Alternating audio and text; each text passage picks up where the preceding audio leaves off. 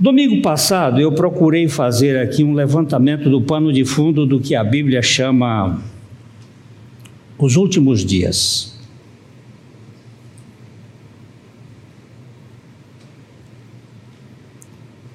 E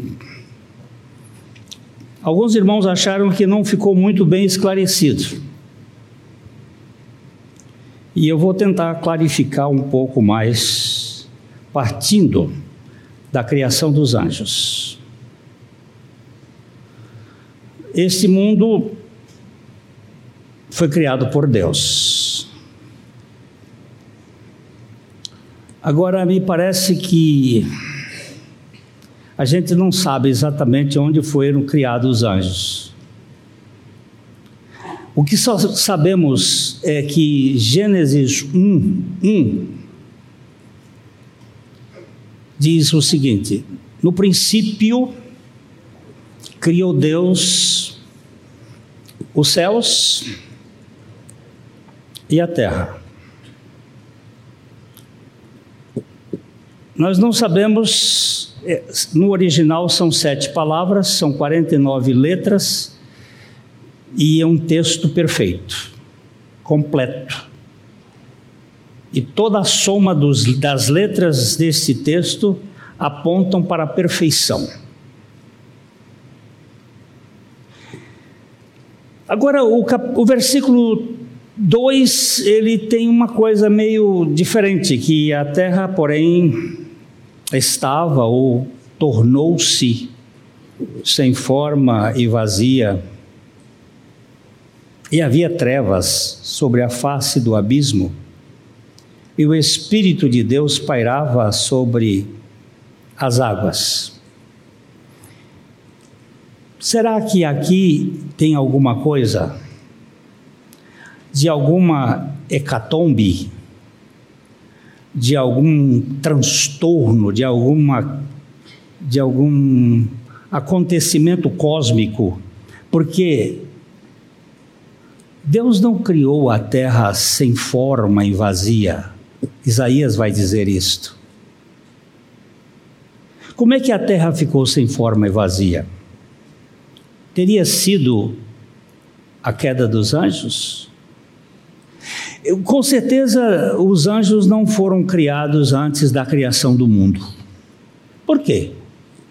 Porque Gênesis 2, 2 e 3 ele mostra que houve um tempo entre o princípio que Deus criou e, havendo Deus terminado no sétimo dia a sua obra que fizera, descansou nesse dia de toda a sua obra que tinha feito.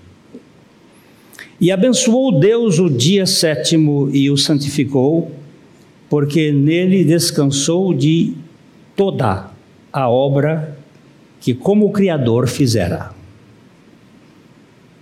Então, se há um princípio e ele terminou, esse, esses anjos foram criados por ali, pelo meio. Agora, a gente não sabe em que dia, em que momento, em que instância ele criou. Eu sei que por causa de Colossenses capítulo 1, é, versículos 15 a 17, eles foram criados pelo Senhor Jesus Cristo.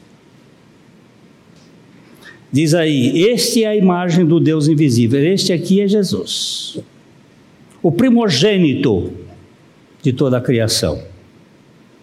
Pois nele foram criadas todas as coisas, nos céus e sobre a terra, as visíveis e as invisíveis, sejam tronos,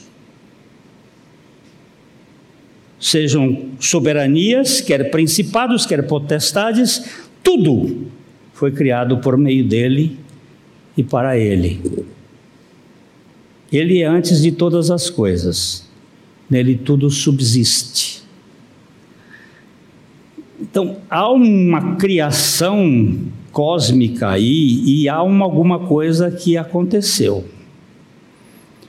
Porque o versículo 3 de Gênesis 1 é como se fosse uma restauração, porque havia trevas E Deus é luz, e nele não há treva alguma. Alguma coisa aconteceu. O que, que aconteceu? Nós não temos a precisão, mas podemos pisar procurando as pistas. Haja luz e houve luz, e daí para frente há um ordenamento. E quando tudo está feito, aparece uma serpente no jardim. De onde ela veio? O que, que aconteceu? Parece que o mundo já estava sob o efeito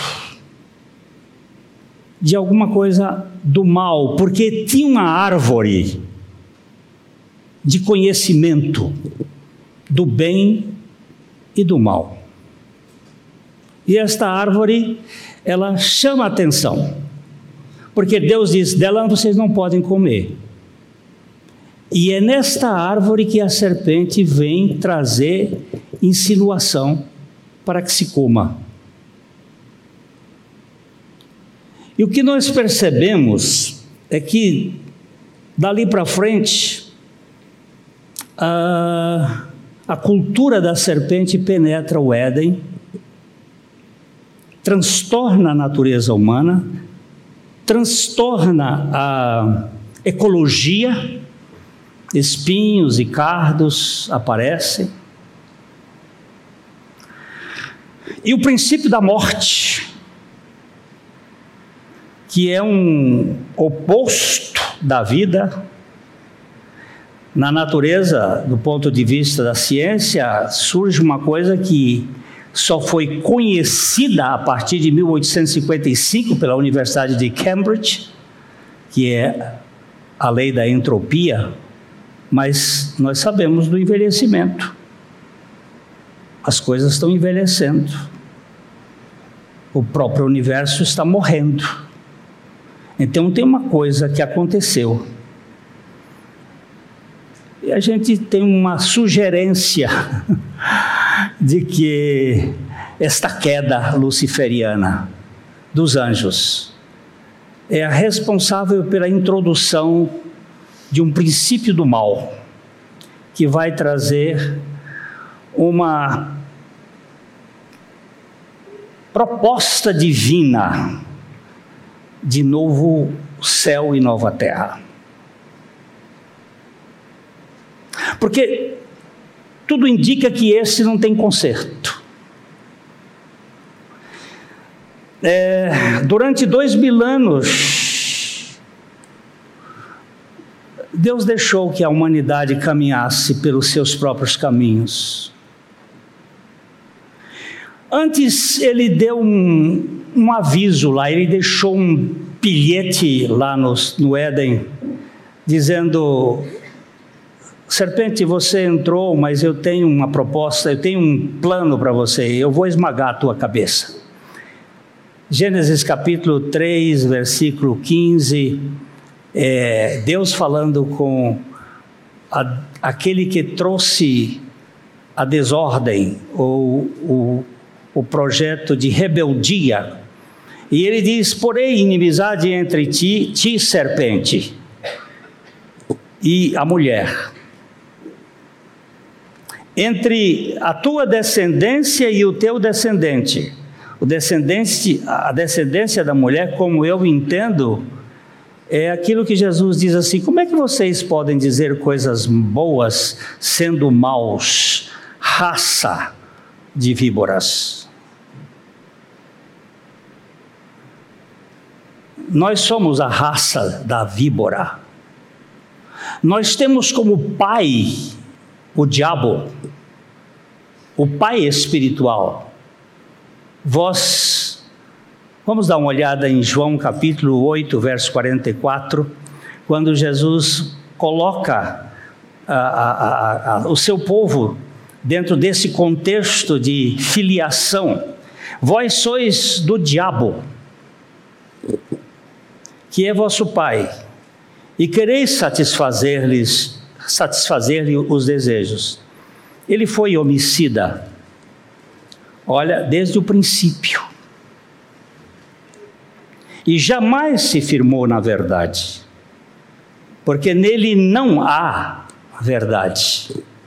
Quando ele profere mentira, fala do que lhe é próprio, porque é mentiroso e pai da mentira. Isto é, é bastante forte, mas é, é a pura realidade. Nós nascemos num mundo caído, com uma cultura da mentira por trás, do engano, do caos, da confusão. E Deus deixou que o homem, por dois mil anos, andasse nos seus próprios caminhos. É, você repara aqui, por exemplo, Gênesis capítulo 6, versos 5 e 6, é, quando ele, ele diz aí: Viu o Senhor que a maldade do homem se havia multiplicado na terra e que era continuamente mal todo o desígnio do seu coração. Então, essa palavra é difícil da gente entender. Arrependeu o Senhor de ter feito o homem na terra. E isso lhe pesou o coração. Deus não se arrepende. Essa tradução, é, Deus percebeu que a natureza humana era incorrigível pelo método natural. O homem não tem, não tem correção fora do projeto eterno que ele havia estabelecido quando o Cordeiro de Deus foi imolado antes da fundação do mundo. O ser humano é um ser absolutamente incorrigível, não só o antediluviano, o pós-diluviano. Porque a semente passou para o outro lado e os propósitos continuaram. Deus sepultou, segundo alguns estudiosos, é, é difícil entender isso, mas cerca de 7 bilhões de pessoas morreram no dilúvio. É por isso que tem muito petróleo que morreu muita vida. É muita gente. Dois mil anos de crescimento sem ter as doenças que nós temos hoje, onde as pessoas mais novas morriam com 365 anos. Não morriam, eram arrebatadas. Os mais caçulas viveram 600, 500, 600.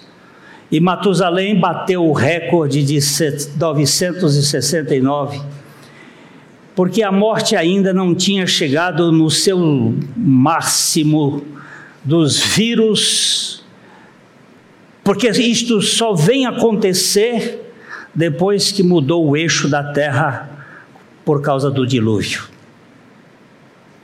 E aí você vai verificar que a idade vai caindo, o 100 viveu 600, o Arfaxade já viveu 300, e aí a turma vai diminuindo, e Abraão já viveu 170 e poucos, e já vai chegando, e uh, Jacó 147 e a coisa foi diminuindo e Moisés disse 120 foi um privilégio porque é 80, 70, 80 ou mais do que isso é fadiga, é enfado. A semente que passou não teve grande resultado. Nós vemos um Nirod querendo construir um, uma torre Dá uma olhadinha, capítulo 11, verso 4 de Gênesis, aquela turma querendo ser famosa, ser ilustre. Mas a natureza humana é terrível. Desviaram-se. Disseram, disseram, vinde, Isso é Babel, isso é a torre. Edifiquemos para nós uma cidade e uma torre, cujo tope chegue até o céu, e nos tornemos célebres, ou tornemos célebres o nosso nome, para que não sejamos espalhados por toda a terra. Alguns acreditam que aqui está ah, o princípio dos signos zodíacos e o princípio da astrologia babilônica, que começa nesse processo de autossalvação e você poder ler a, a mão ou ler os conceitos da vida e fazer com que você tenha controle. É o homem sendo célebre. O que, que aconteceu com o Daniel? Hoje eu já falei dele de manhã, eu estou impressionado o Daniel, o jogador Daniel Alves, o craque, o que, que aconteceu com ele? Sucesso, dinheiro, mas não aguentou a menina? O que, que é isso da natureza humana? O homem é incorrigível.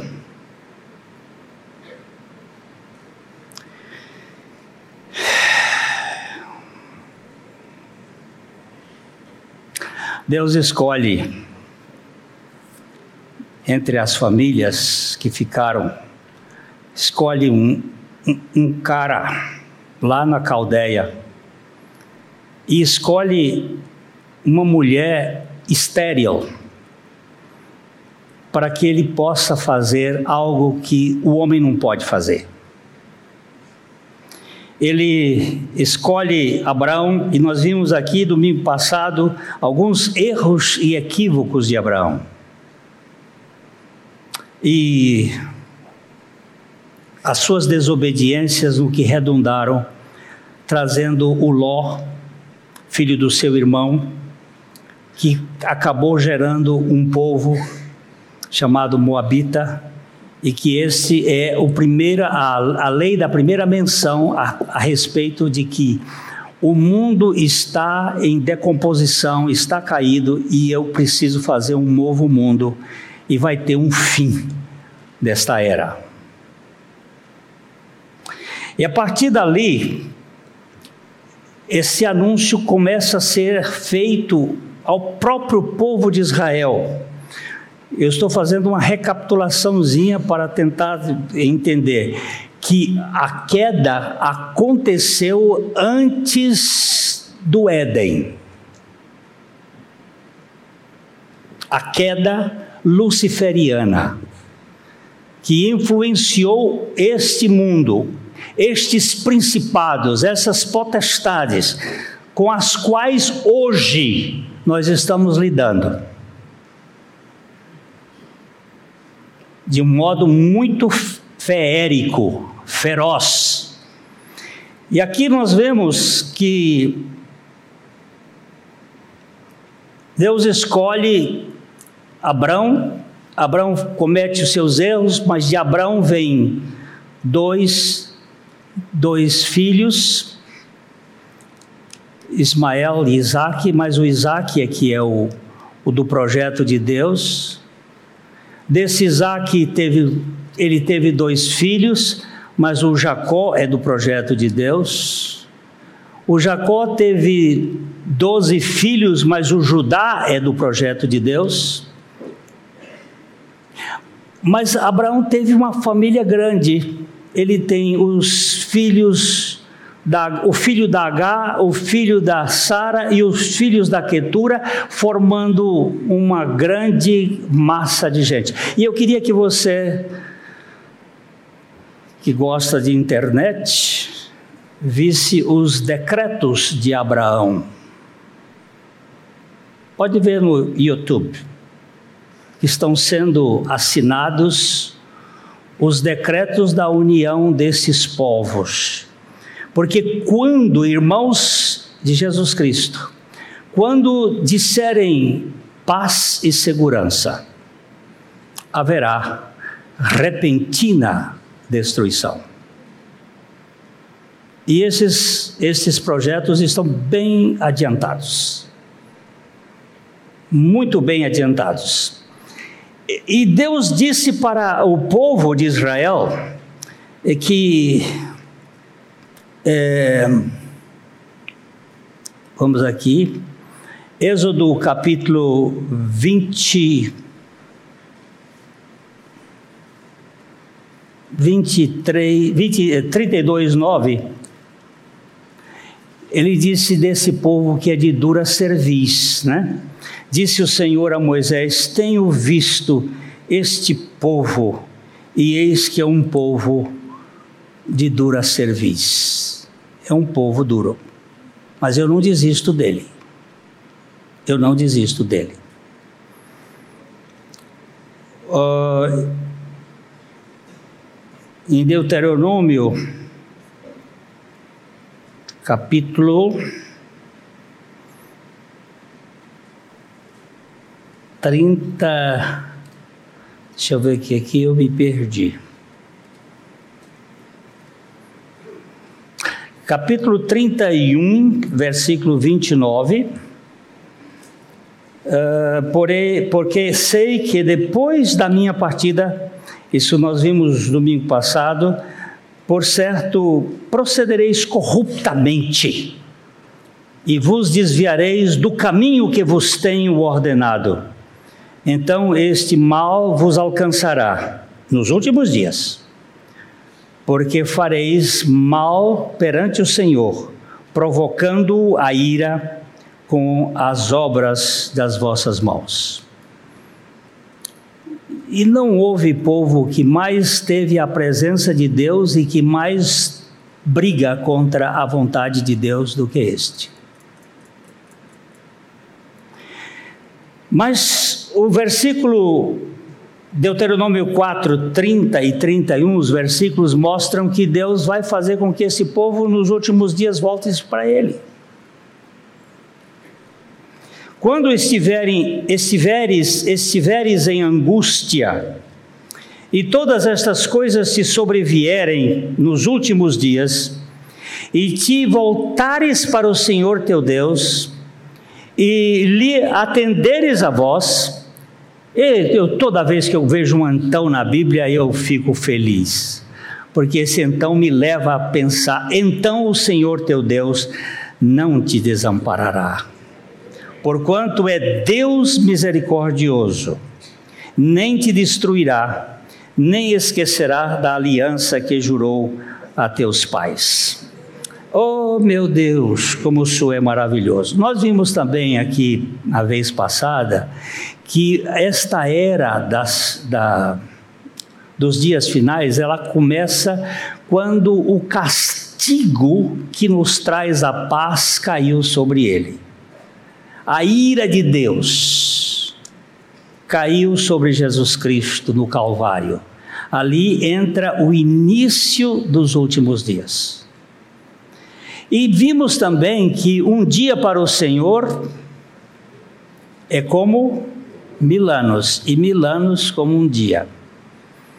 É, é bem possível que nós estejamos. Eu vou deixar para vocês pesquisar, eu não vou dar as coisas, que, porque se der, o cara não procura. Se não der, pode ser que procure. Nós estejamos no ano 5.993 da criação do universo, do, da criação da Terra. Pode ser. Se for 5.993, para 6 mil faltam quanto? 7. E que, que ano é esse de hoje? Hein? 23. E que ano é o ano 30? O que, que tem marcado para o ano 30? Alguma coisa da ordem mundial? Então é só para curiosidade. Não fica preocupado, não. Porque o Senhor pode vir amanhã mas é bom fazer, observar. É bom observar. Que as coisas. É o que eu quero dizer para vocês: não durma de tocar. Eu gosto muito quando o Senhor diz lá: quando vocês virem estas coisas acontecendo, levantem a cabeça, porque a vossa redenção está chegando. Eu, às, vezes, vejo uns crentes, eu não estou dizendo que não deve trabalhar, não trabalhar bastante, continue trabalhando, mas espere pelo Senhor. Espere pelo Senhor. A menina disse assim: Pastor, será que eu não, eu não vou casar? Eu digo: Pode ser que não, mas seja feliz se não casar. Porque as pessoas estão querendo só os, as benesses pessoais. Nós está claro para mim que Jesus é a inauguração da, dos dias finais. Hebreus capítulo 1, verso 1 e 2, claramente, eu não tenho dúvida disso. Hebreus 1, 1 e 2. Havendo Deus outrora falado muitas vezes e de muitas maneiras aos pais pelos profetas, nesses últimos dias, ó, nesses últimos dias, nos falou pelo Filho, a quem constituiu herdeiro de todas as coisas, pelo qual também fez o universo. Tá bom? Ele é a inauguração dos últimos dias e ele vai voltar. Ele prometeu isso para gente. Lá no capítulo 14 de João, nos versículos 1 a 3, ele promete. Ele diz assim: Olha, eu quero, não se turbe ele falou isso para os discípulos: não se turbe. O que? O vosso coração. Credes em Deus, crede também em mim. Aí ele diz: na casa de meu pai tem, tem um bocado de flat, tem muitas moradas. Se assim não fora, eu vos teria dito, pois vou preparar lugar. E quando, ainda está preparando, porque ele não voltou. E quando eu for e vos preparar o lugar, o lugar, voltarei e vos receberei para mim mesmo, para que onde eu estou, estejais vós também. Isso é bom demais, não é? Isso é muito precioso. E eu queria só agora acrescentar mais um pouquinho das profecias só para a gente chegar, porque o meu texto não é este, mas eu quero chegar lá. É Daniel capítulo 2.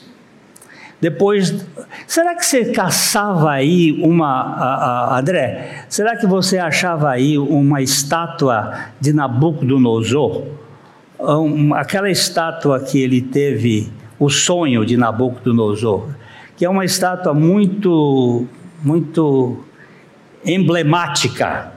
Nabucodonosor teve um sonho e, e ele não contou o sonho para ninguém e disse que era o, o, os adivinhos e os outros tinham que saber o que ele sonhou e contar o que tinha, o que, que tinha no sonho. E não tinha ninguém para fazer esse negócio.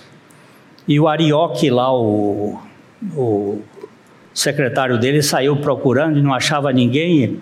E aí ia matar todo mundo. Se não, se não me disser o que é o sonho e se não, e se não é, me interpretar o sonho, vai todo mundo para o brejo. Vou matar todo mundo. Aí chegou o conhecimento do Daniel, Daniel, mas por que isso? O que está acontecendo? Ah, porque o rei é urgente, ele está tá alucinado. Aí ele chamou os três irmãos, os três colegas, os três é, companheiros e disse: Vamos fazer uma reunião de oração. Por isso que eu quero convidar vocês para a reunião de oração quarta-feira. Vamos ter uma reunião de oração e vamos ver o que é que vai acontecer. E os três oravam, e, ó, ele está botando aqui. Os três oraram e, e, e, e Deus trouxe uma revelação para Daniel. A revelação é essa estátua aqui que ele sonhou.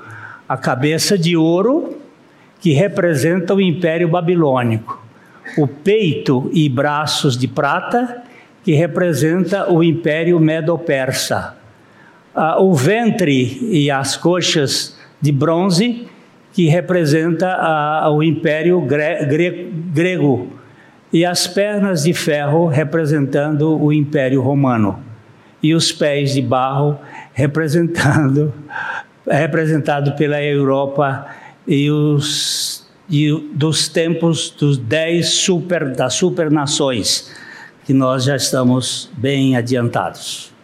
Então aqui nós temos o sonho de Daniel. Ele não sabia, de, perdão, de Nabucodonosor.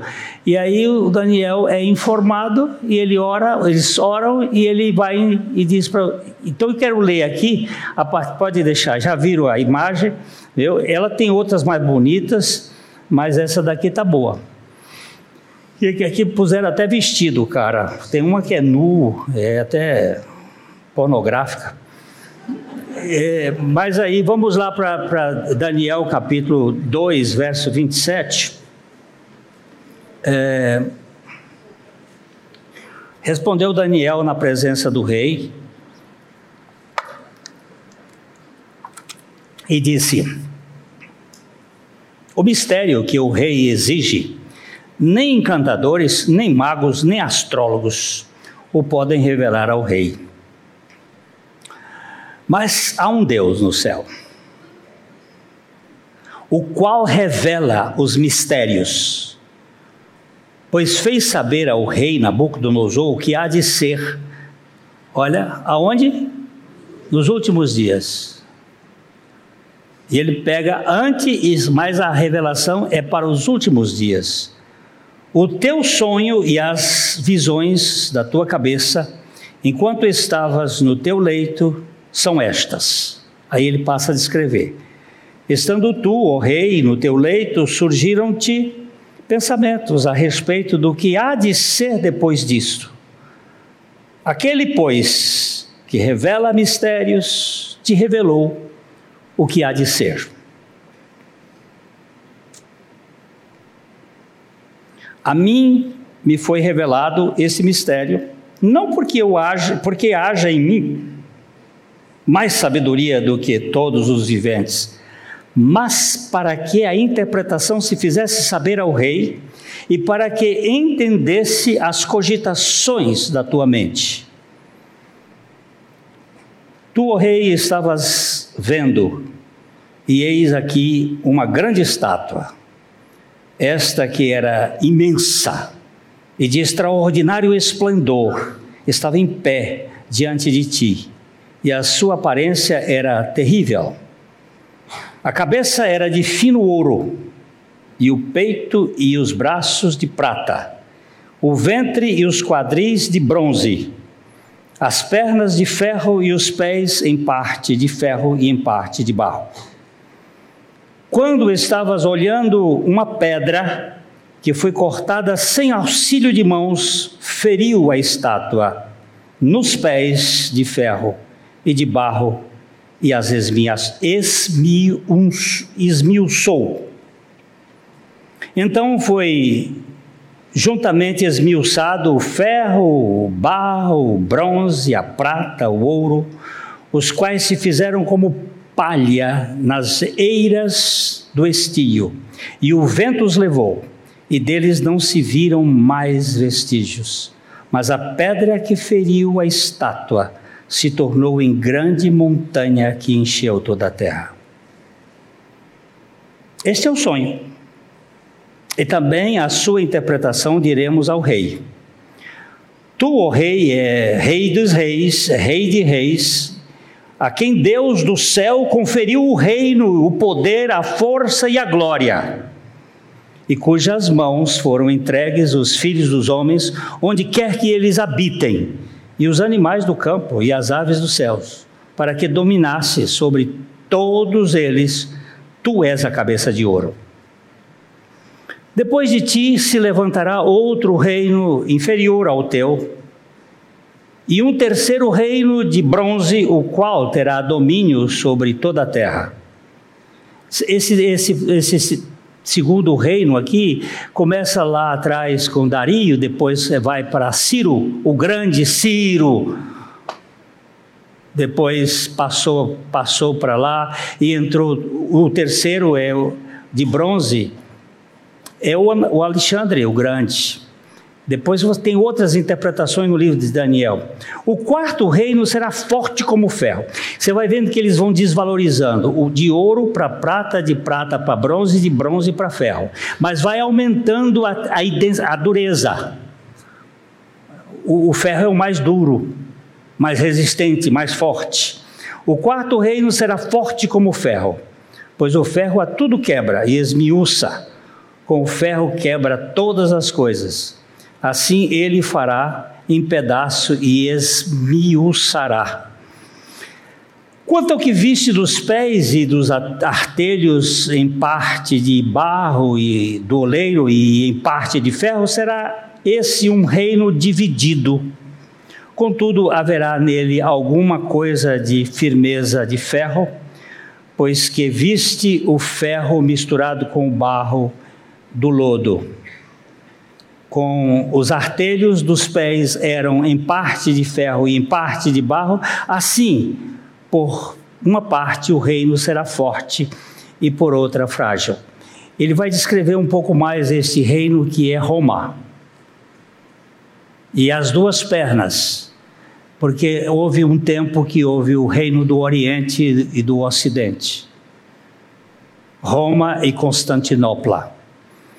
Quanto ao que viste de ferro misturado com barro e lodo, misturar-se-ão mediante casamento, mas não se ligarão um ao outro, assim como o ferro não se mistura com o barro. Mas nos dias desses reis, o Deus do céu suscitará um reino que não será jamais destruído este reino não passará a outro povo, esmiuçará e consumirá todos estes reinos, mas ele mesmo subsistirá para sempre. Como viste que do monte foi cortado uma pedra sem auxílio de mãos, e ela esmiuçou o ferro, o bronze, o barro, a prata e o ouro, o grande Deus fez saber ao rei que há de ser futuramente. Certo é o sonho e fiel a interpretação. E ninguém melhor do que a pedra para fazer toda essa obra. A pedra é Jesus Cristo. Nós não sabemos com certeza se isto iniciou quando ele tomou a cruz ou se isto aqui vai ser quando ele vier reinar eternamente. Eu acho que já começou lá atrás, na minha percepção. Agora, meus irmãos, como eu ainda tenho alguns minutos, eu quero voltar para o meu texto que Deus me chamou a atenção, que é 2 Timóteo, capítulo 3, versículo 1 a 5. Nós vamos tentar caminhar daqui para frente em cima. O, o Weltanschauung, como, era, como dizem os alemães, eu não sei se a pronúncia está certa, o, o pano de fundo é este. Deus criou um mundo, o mundo teve uma uma queda cósmica, depois ele teve uma queda material, e aí tem um processo de restauração que vem acontecendo. Tem um momento em que ele vai restaurar primeiro o homem, lá na cruz do Calvário, onde Jesus Cristo assume a pecaminosidade do homem, o puro e perfeito Filho de Deus carrega para dentro de si o que há de mais sórdido e sujo de nós mesmos e purifica, e limpa, e crucifica o velho homem, e nos dá a sua vida para viver em nós, e prepara esse povo para habitar num mundo novo, numa terra restaurada e num céu transformado, porque sabe que hoje no céu ainda Satanás entra para acusar os irmãos de dia e de noite na presença do Senhor. Mas ele não pode vencê-los por causa do sangue do Cordeiro. Esse é o Deus da vitória para nós. E o texto diz: Sabe, porém, isto, Timóteo, meu filho, Sabe, porém, isto que nos últimos dias sobrevirão tempos difíceis. E aqui, para mim, é o encaixe da agenda, do tempo do fim mesmo, dos últimos momentos. Porque na terra tem coisas ruins, desde que Caim matou Abel, nós vemos as disputas dos ciúmes e das guerras fratricidas que acontecem, mas aqui é, acontecem algumas coisas que são peculiares para esse momento. E pode voltar ainda, que eu quero só lembrar aqui, é, ele diz que nos últimos dias acontecerão tempos difíceis. A palavra difícil aqui, ela só aparece duas vezes na Bíblia. Ela aparece aqui nesse texto e em uh, Mateus 8, 28.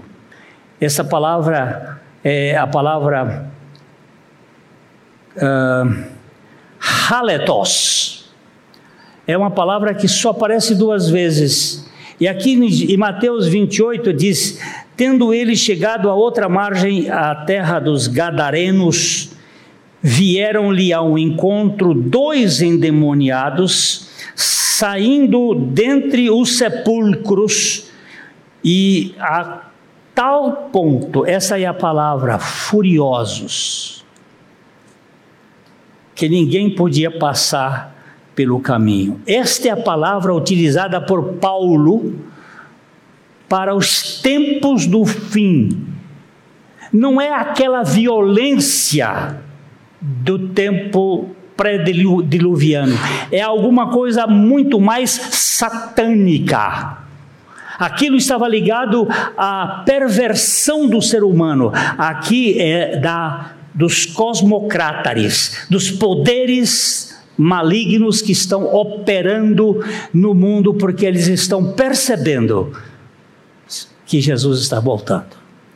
Você lê a Bíblia toda, você encontra alguns problemas de demônio no Velho Testamento, mas é coisa pouca. Mas no dia que Jesus pisou aqui na terra, eu nunca vi tanto demônio aparecendo. Você vai encontrar endemoniado em tudo quanto é lugar.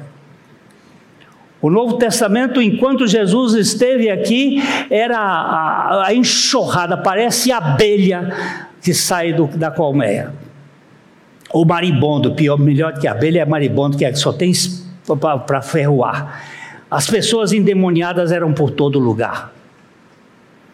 E agora, há uma cultura de endemoniamento, onde se quer mudar tudo, toda a cultura de família, toda a relação de igreja, toda a questão de sexo, quer fazer uma, um transtorno. Isso não é só da perversão humana. Isso trata-se dessa questão aqui. Por isso que nós estamos dizendo, igreja, nós precisamos ficar de joelho.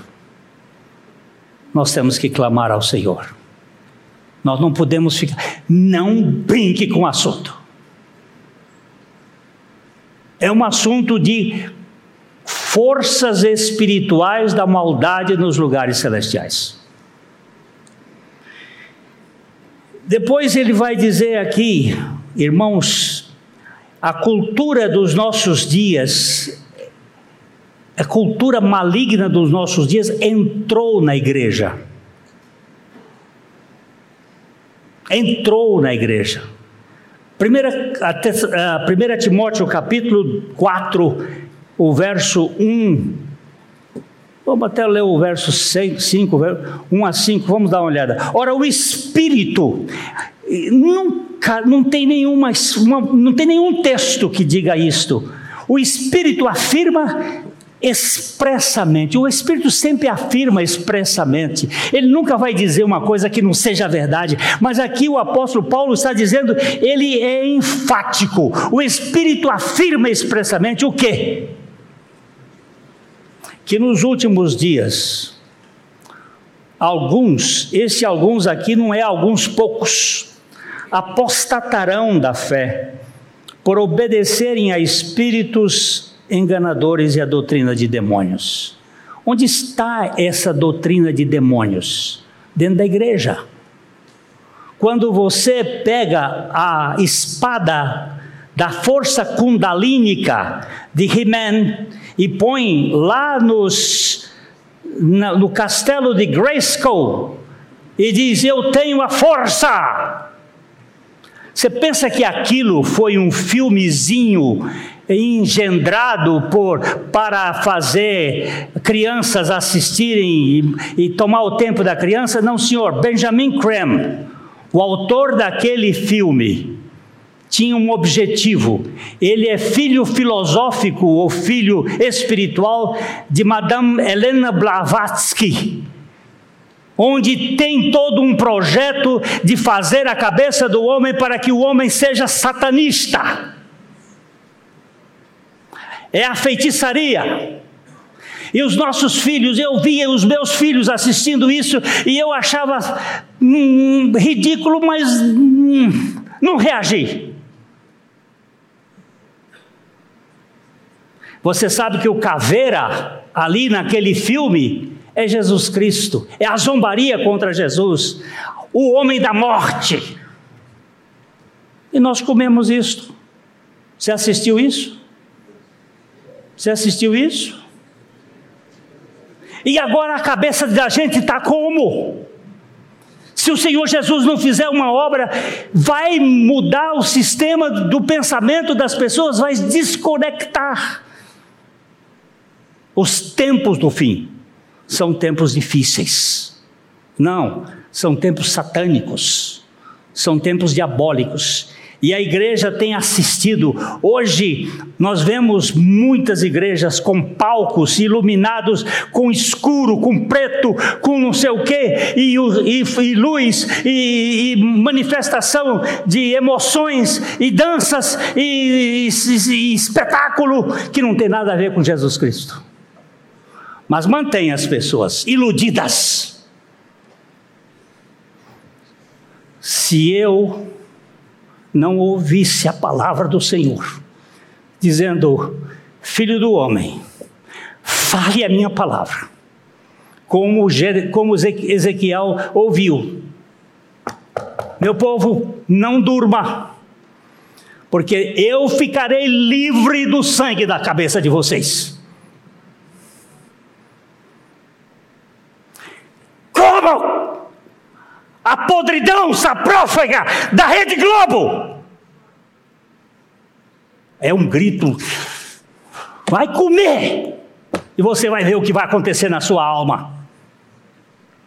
Todos esses essas novelas produzidas por gente endemoniada para manter as pessoas iludidas e a gente fica lá nos espetáculos. Os filmes de Hollywood. Com que objetivo? De entretenimento?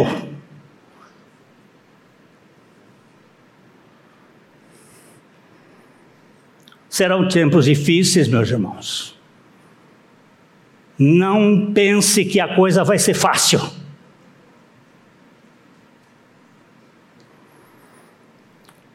Eu vou parar aqui. Nós vamos continuar, mas eu só queria olhar uma palavra que só existe uma vez na Bíblia. Isso chama-se pax legomeno ou legomeno.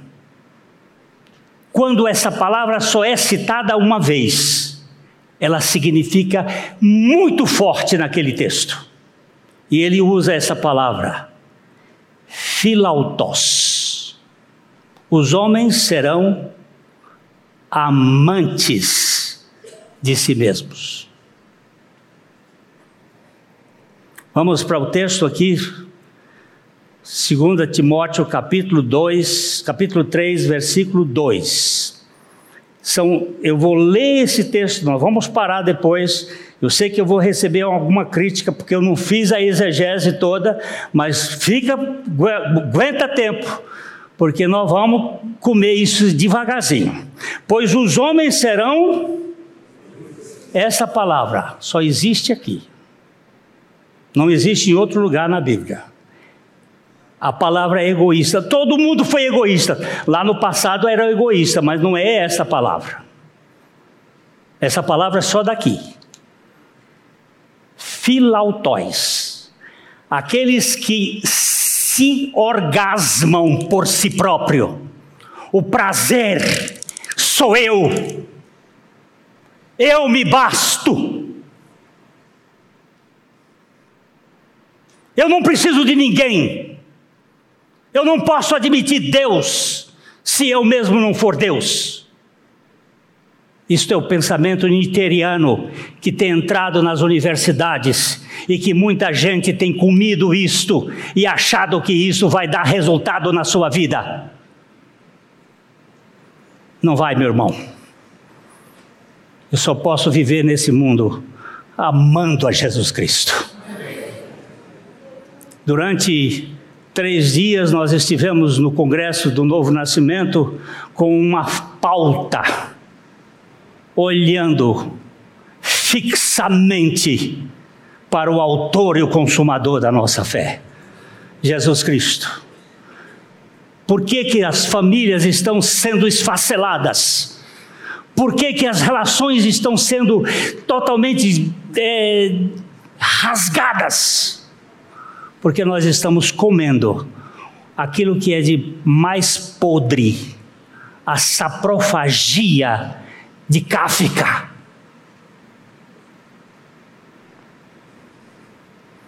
O vômito, a nojeira, a podridão. E acomodados. Nós vemos o Brasil acomodado. Estamos vendo. Mas, meus irmãos, eu só vou terminar a leitura. Pois os homens serão egoístas. É, essa palavra avarento também só aparece duas vezes aqui na Bíblia. Jactanciosos.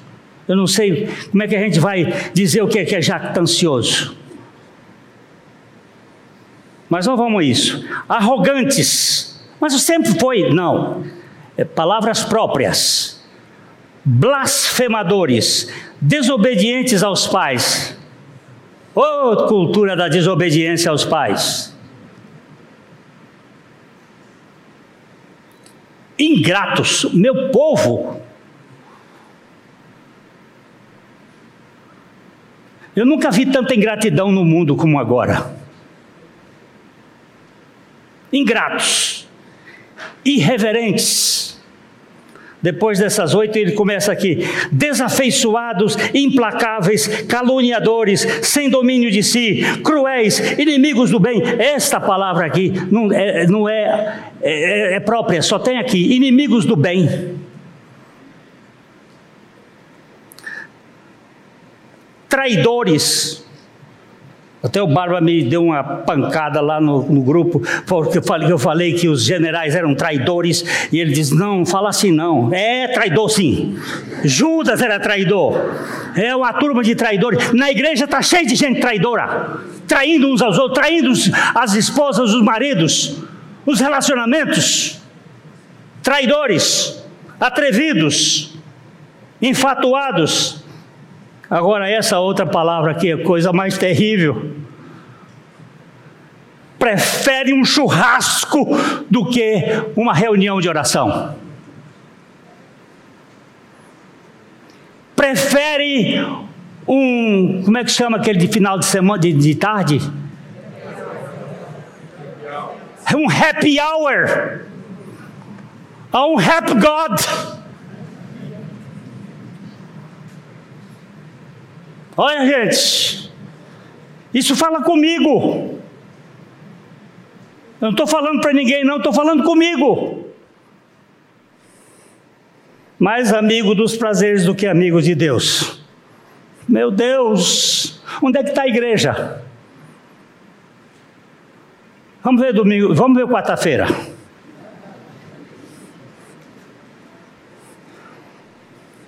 Marquinho disse: Eu tinha vontade de ver essa igreja cheia na quarta-feira.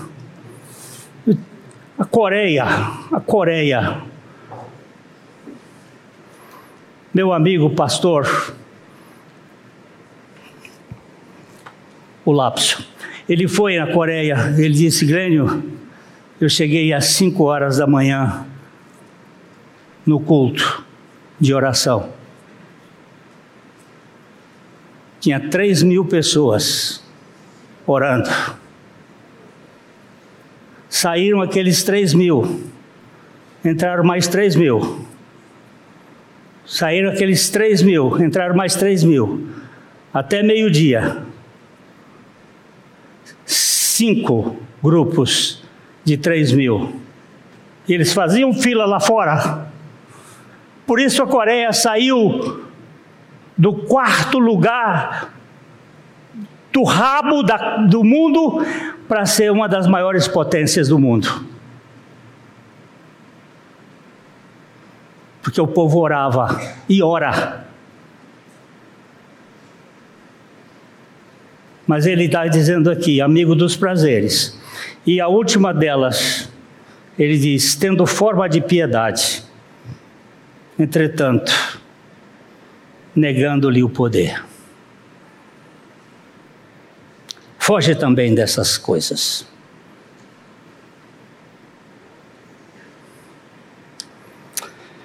É, meus irmãos, eu sei que é duro, é pesado, a gente quer aquelas canções de Ninar do profeta Ezequiel para mexer com o coração, mas nós temos. O Bruno, o Bruno me mandou essa mensagem hoje e ele disse assim: a, a minha filha está com uma doença. A, a Júlia, nós oramos por ela aqui e ele disse: é, depois Vamos orar com ela, com ungir com óleo. Vamos orar. A igreja. Ah, mas isso, qual é o efeito terapêutico disso? Não sei. Eu sei que está na palavra de Deus. Meu efeito terapêutico é Bíblia. Então depois eu queria chamar aqui os presbíteros e você traz a Júlia aqui e nós vamos orar. Não sei. Eu sei que Deus continua sendo o mesmo. Ontem, hoje e seluar para sempre. E nós precisamos tomar, na minha terra dizia assim, tomar tenência, tomar vergonha e sair dessa ideia de, de comodidade para buscarmos ao Senhor, porque os tempos não são fáceis.